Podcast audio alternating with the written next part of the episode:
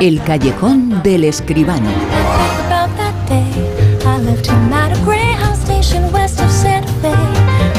Y hablamos de cine del grande, un día grande, desde luego el de hoy en el mundo del cine. Y por segunda vez en esta noche saludamos a nuestro enviado especial en el mundo del séptimo arte, a José Manuel Esquivano. Muy buenas, José Manuel, buenas de nuevo. hola, hola otra vez, eh, Bruno. Bueno, se demuestra una vez más eh, que el Callejón es una de las antesalas eh, de los premios Goya porque están todas las películas que han sido importantes en los Goya, están en la parte alta, en la parte de arriba de la clasificación del Super 10. Ha habido unas películas españolas muy, muy importantes en este año que ha finalizado, bueno, que se está prorrogando, pero se está, sí, sí, ha sido un año importante para el cine español, lo decíamos el fin de semana pasado, el 21% es muy importante, ¿eh?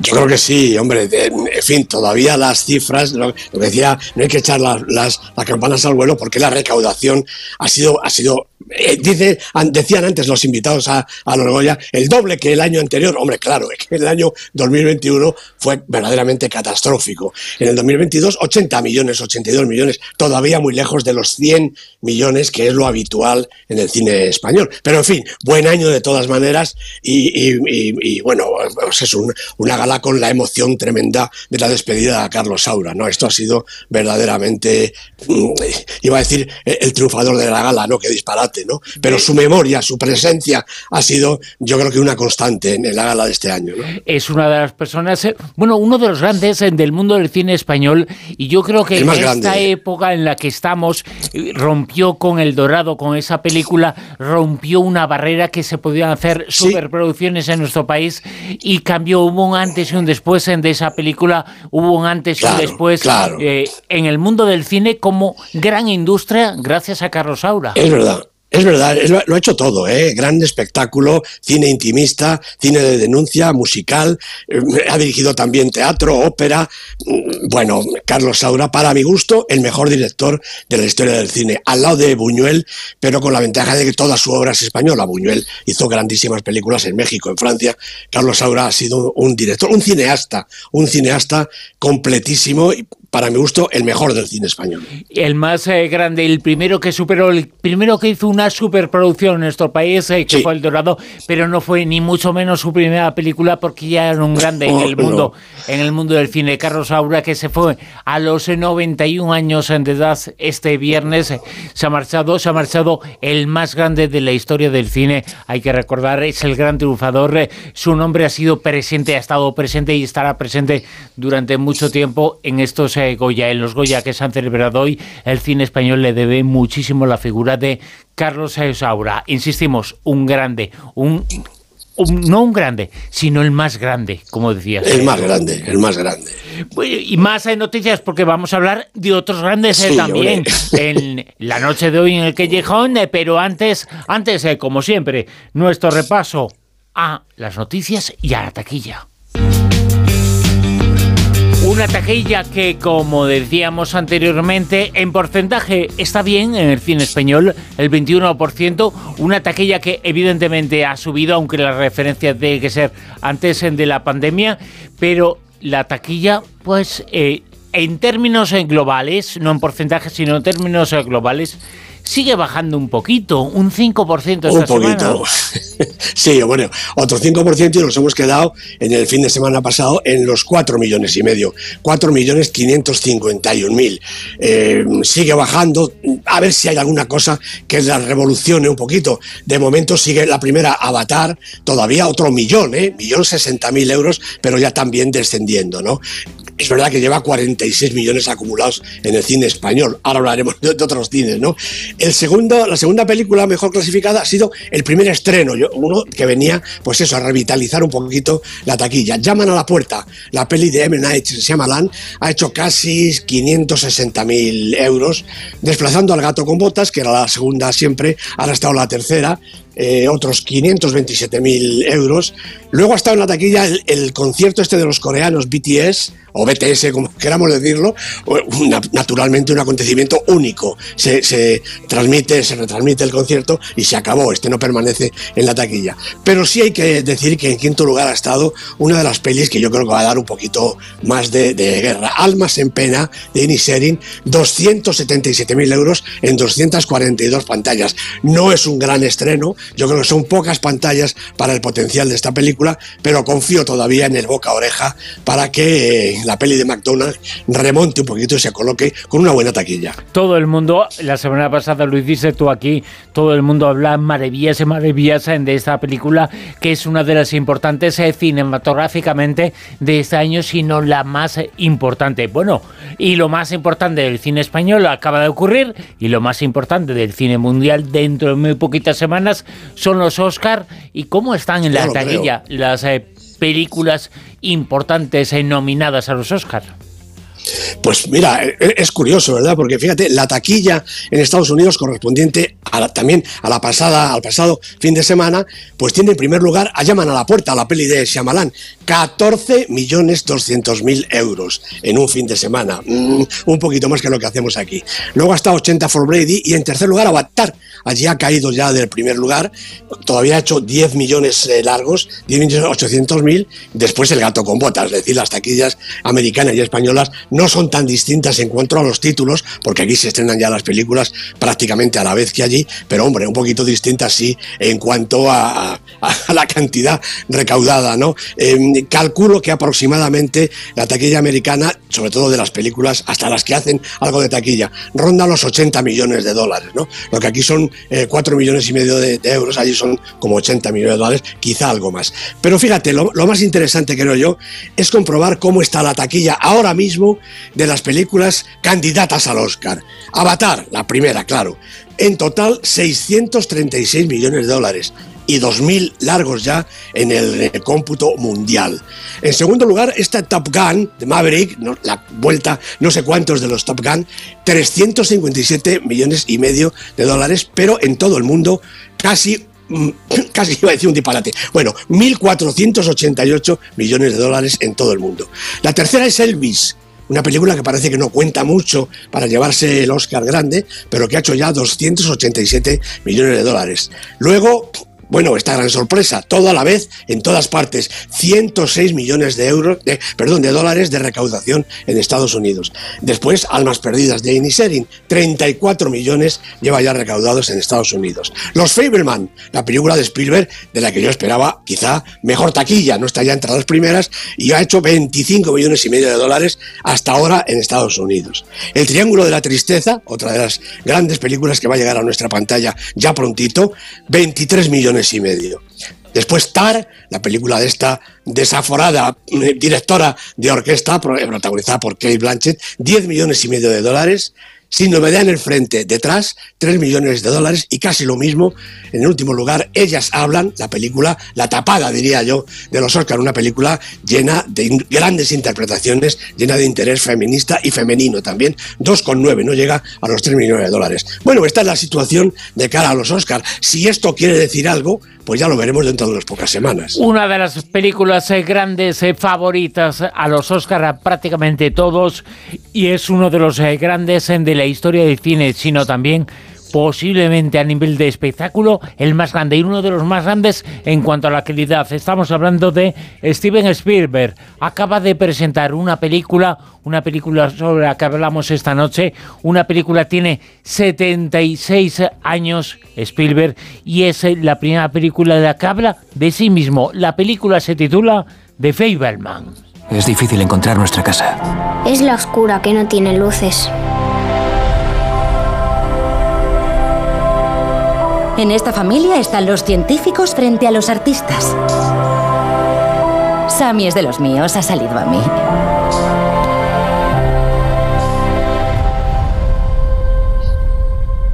¿Qué tipo de película vamos a hacer?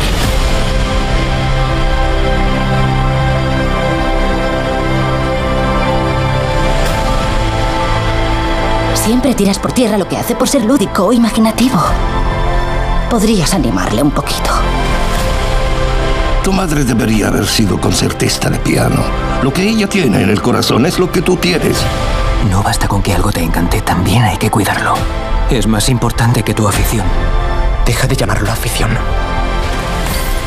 Steven Spielberg es eh, el director, el director de E.T. fue el director de la lista de Schindler y fue el director y ha sido y es el director de muchas eh, grandes eh, películas que han sido taquillas en todo el mundo.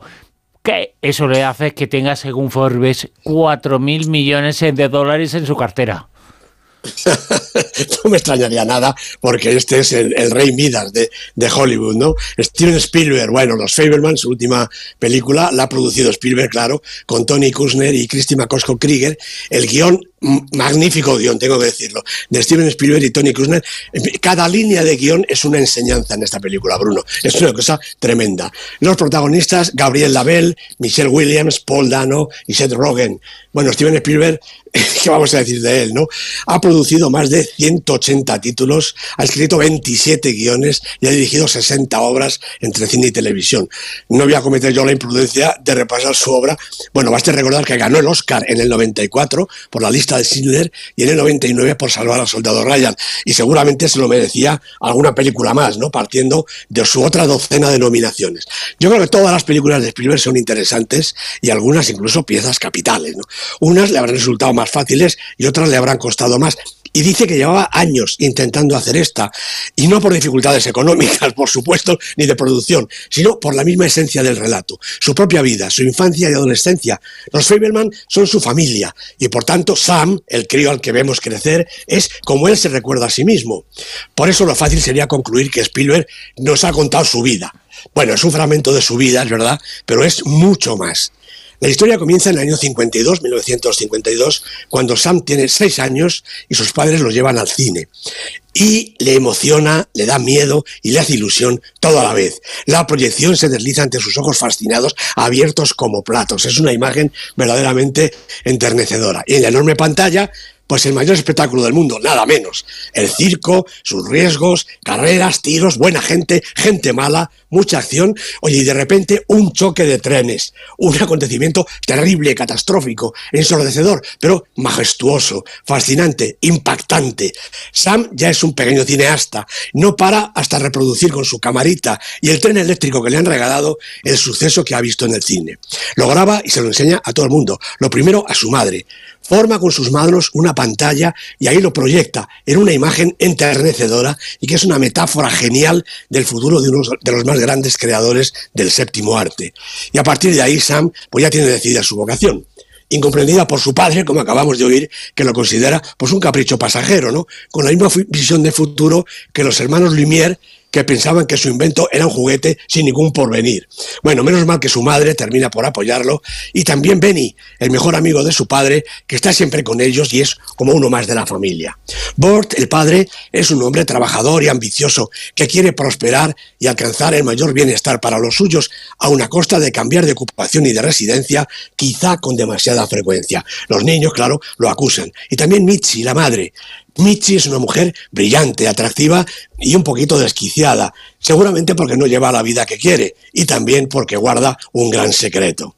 Bueno, Spielberg ha construido un íntimo y entregado homenaje al cine, al que sigue mirando con los ojos iluminados de su infancia, y traza un relato, naturalmente, personal y apasionado. Retrata a los Faberman con delicadeza, pero sin ahorrar tampoco ningún detalle sustancial. La América de la posguerra en la que viven, la religión judía que profesan, los problemas conyugales, el bueno de Benny, que está siempre ahí, ya lo he dicho, y hasta el paso del tiempo, que arrasa unas cosas y levanta otras. En 1964, Sam ya es un adolescente que se plantea no ir a la universidad para entrar en el mundo del cine por donde pueda. Y al fin tiene una posibilidad y la película se cierra, no va más allá en su biografía, con una lección de cine impartida por John Ford, que, es un divertido David Lynch disfrazado del maestro, y un plano final irremediablemente histórico, iluminado por todos los demás, como todos los demás, por el formidable Janusz Kaminski, un maravilloso director de fotografía, y acunado por la música del inmortal John Williams. Bueno, un inspirado Spielberg, más Kaminski, más Williams, bueno, ¿qué más se puede pedir, Bruno?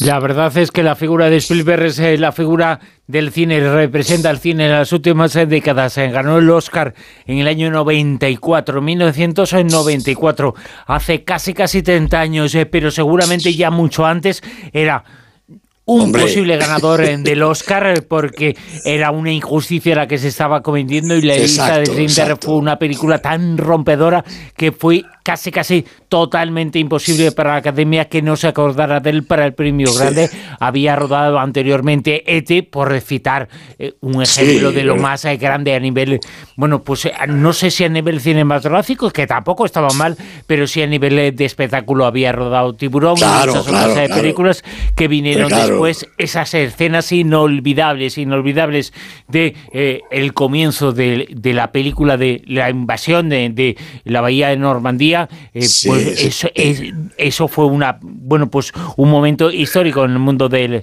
del, cine. Bueno, la figura de Spielberg a todos los niveles, una de las figuras grandes en la historia del cine, es el protagonista absoluto, su historia, su leyenda de la película que él mismo acaba de presentar y sobre la que hoy hemos hablado. The Fableman es la película que ha sido la crítica, el comentario de esta noche, que finaliza como siempre el callejón con qué con el Super 10 y verán los oyentes que todas las películas premiadas en los Goya esta noche están ahí, en el Callejón, en el Super 10, en lo más alto.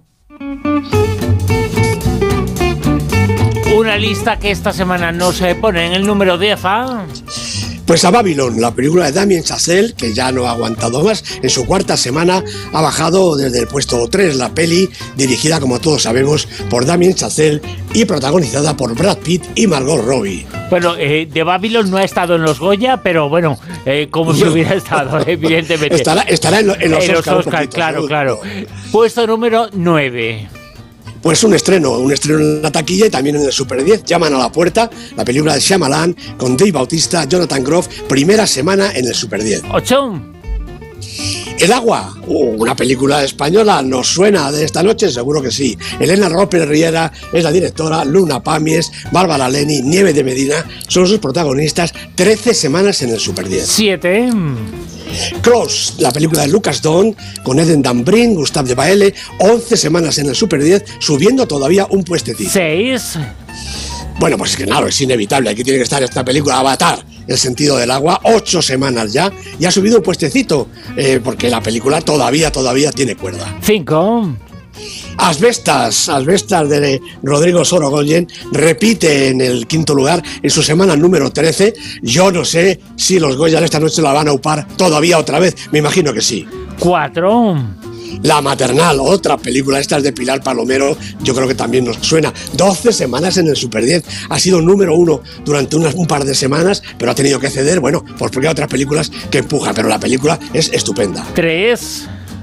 La película de la semana sube directamente al 3, Almas en pena de Inisherin, era de esperar. La película de Martin McDonagh con Colin Farrell, con Brendan Gleeson, no están en los Goya, pero están en los Oscars con muchas posibilidades. Dos.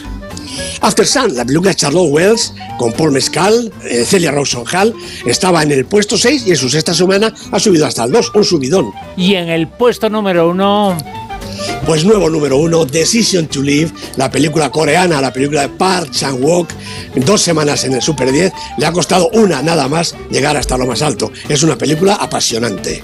El cine coreano en los últimos tiempos es muy importante en el mundo del séptimo arte, el séptimo arte que repasa aquí semana tras semana en su callejón. Lo escuchamos el fin de semana que viene. José Manuel Esquivano, gracias. De nada, Bruno, a descansar. Buenas noches. Y ahora escuchar, si no me crees, eh, compruébalo. Silvia Casasola nos cuenta curiosidades sobre la figura de Julio Verne. El pasado 8 de febrero se cumplió el 195 aniversario del nacimiento del afamado escritor francés Julio Verne. Y para celebrarlo, vamos a intentar realizar una autopsia del personaje contando algunos secretos y curiosidades que quizá no sabías. Sé que el reto es difícil, pero gracias a biógrafos, sesudas investigaciones de historiadores y fans del escritor, vamos a intentarlo. Ah, que lo pones en duda. Pues ya sabes lo que tienes que hacer. Si no me crees, compruébalo. Considerado como el padre de la ciencia ficción, desde muy pequeño tuvo mucha imaginación. De hecho, con 11 años escapó de casa para vivir una aventura. Su intención era viajar a la India en un barco mercante que ya tenía localizado porque quería comprar, según dicen, un collar a su prima Caroline de la cual estaba enamorado. Pero su padre le pilló infraganti cuando iba a embarcar y le castigó encerrándole en casa durante un mes a pan y agua. Y además, le obligó a prometer que no se escaparía ni viajaría a ningún sitio y que solo lo haría con su imaginación. Que es un muchacho, que es un ceporro, que es un capullo. Por lo visto, tuvo muchos problemas en su empeño de ser escritor, sí. Su padre, que era abogado, deseaba que él siguiera sus pasos. De hecho, Verne realizó estudios de derecho e incluso trabajó como corredor de bolsa en el mercado de valores, contribuyendo económicamente al hogar familiar. Pero siempre encontraba algún hueco antes o después de la jornada laboral para escribir sus historias de aventuras. Uy, no me lo puedo creer. Intentó publicar incluso en revistas y editoriales, pero todos les decían que no, que no, que no, que no le publicaban. Tras 15 negativas y ya muy frustrado, conoció al que se convertiría en su editor, Pierre-Jules Hetzel, un veterano del oficio que notó el potencial del joven. Eso sí, con un poco de su ayuda, revisando los textos, dijo, vale, yo creo que así puede la cosa funcionar. Ahora entendemos el contrato leonino que le hizo firmar Hetzel. Nada menos que un contrato por 20 años con el título de colección Viajes Extraordinarios. Es que claro, el pobre tenía tantas ganas de escribir y dejar el tema del derecho que, pues eso, que firmó lo que le ponían por delante. Madre mía. Bueno, pues eso, deja sus estudios de Derecho y publica en 1863 Cinco Semanas en Globo, su primera novela. Lo hace tras un ajuste y una revisión de Hetzel. Y en la obra queda evidente ya el estilo y forma de escribir de Verne que mantendría a lo largo de su frenético ritmo de escritura. Genial, genial, estupendo. La aceptación del público, sobre todo de los jóvenes, Que no le hagáis- no se hizo esperar.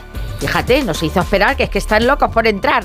Bueno, fue tan exitosa que pronto los críticos pues empezaron a hablar bien de la obra, pero le catalogan de escritor de aventuras juveniles, no le conceden la categoría de gran escritor.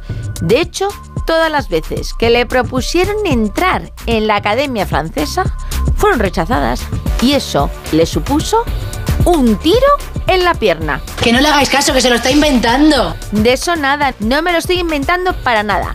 Resulta que Verne tenía un sobrino llamado Gastón, que no se le ocurrió otra cosa que, para llamar la atención de la candidatura de su tío a la Académie Française, le pegó un tiro. Al menos eso es lo como lo justificó su padre y hermano de Verne, que así, pues eso, que lamentaba el, suceso, pero que había sido así.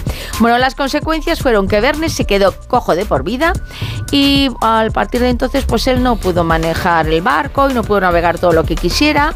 Y bueno, pues nada, que a Julio le encantaba navegar y el sobrinito se la hizo pasar fatal. Este tío está pirado. ¿Y qué le pasó a su sobrino? Pues Gastón Verne no estaba en sus cabeles y pasó el resto de su vida en un manicomio. Algo normal. La Académie Française pues no le dio la relevancia que se merecía y fallaron estrepitosamente. ¿Por qué? Pues porque Julio Verne es el segundo autor más traducido desde 1874, solo superado por Agatha Christie, pero él está por delante del mismísimo William Shakespeare. La repera patatera. Y muchos han especulado de dónde sacaba esas ideas de los inventos que contaban sus historias de aventuras. ¿Hasta qué punto tuvo asesores o conocimientos científicos? Pero no solo eso, hay sorpresitas. Ahí va. Bueno, pues a Verne no le llegaban las ideas ni en sueños ni por ciencia difusa, ¿no? Él se documentaba y se le ocurraba mucho. Se levantaba a las 5 de la mañana y se ponía a escribir durante 5 horas.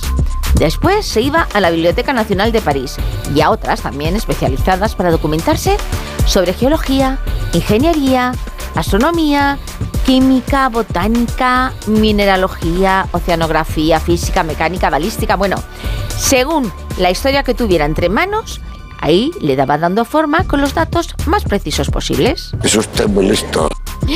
Y por las tardes, su primo, Henry Garcet, le enseñaba matemáticas y muchas noches asistía a las reuniones del Círculo de Prensa Científicas, donde conversaba con científicos, exploradores, viajeros y periodistas.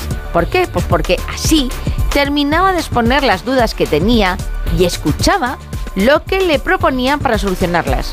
Y claro, con estos datos más su imaginación, la nueva novela de ciencia ficción o de no tan ficción fluía. Estoy preparado.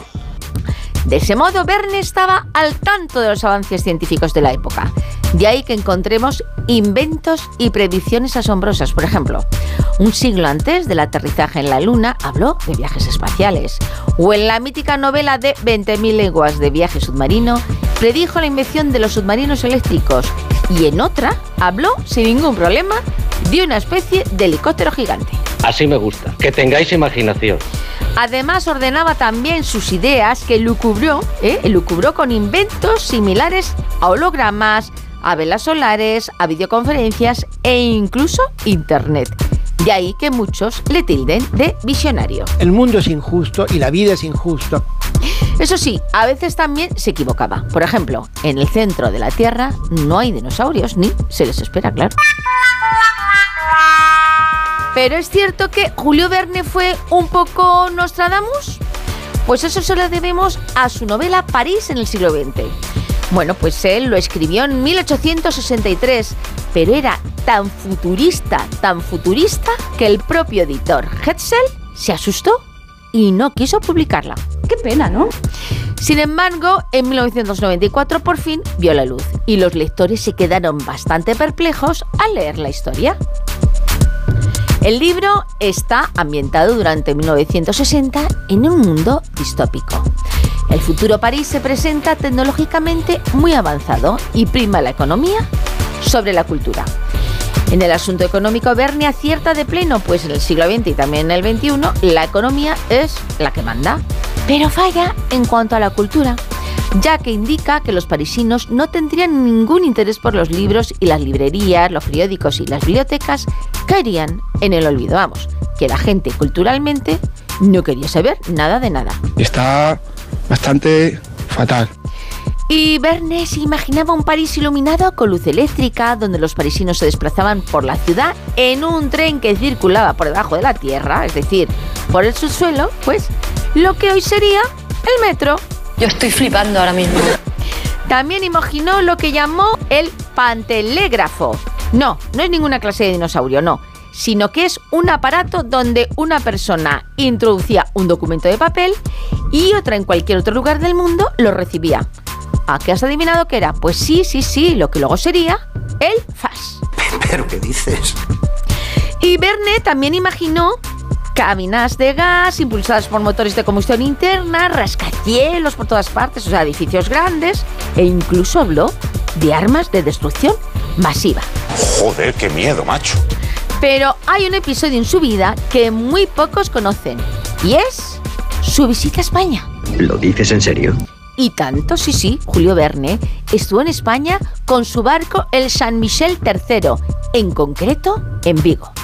Según parece, en 1878 entró en la bahía de la ciudad con su barco, pues para resguardarse de un fuerte temporal que había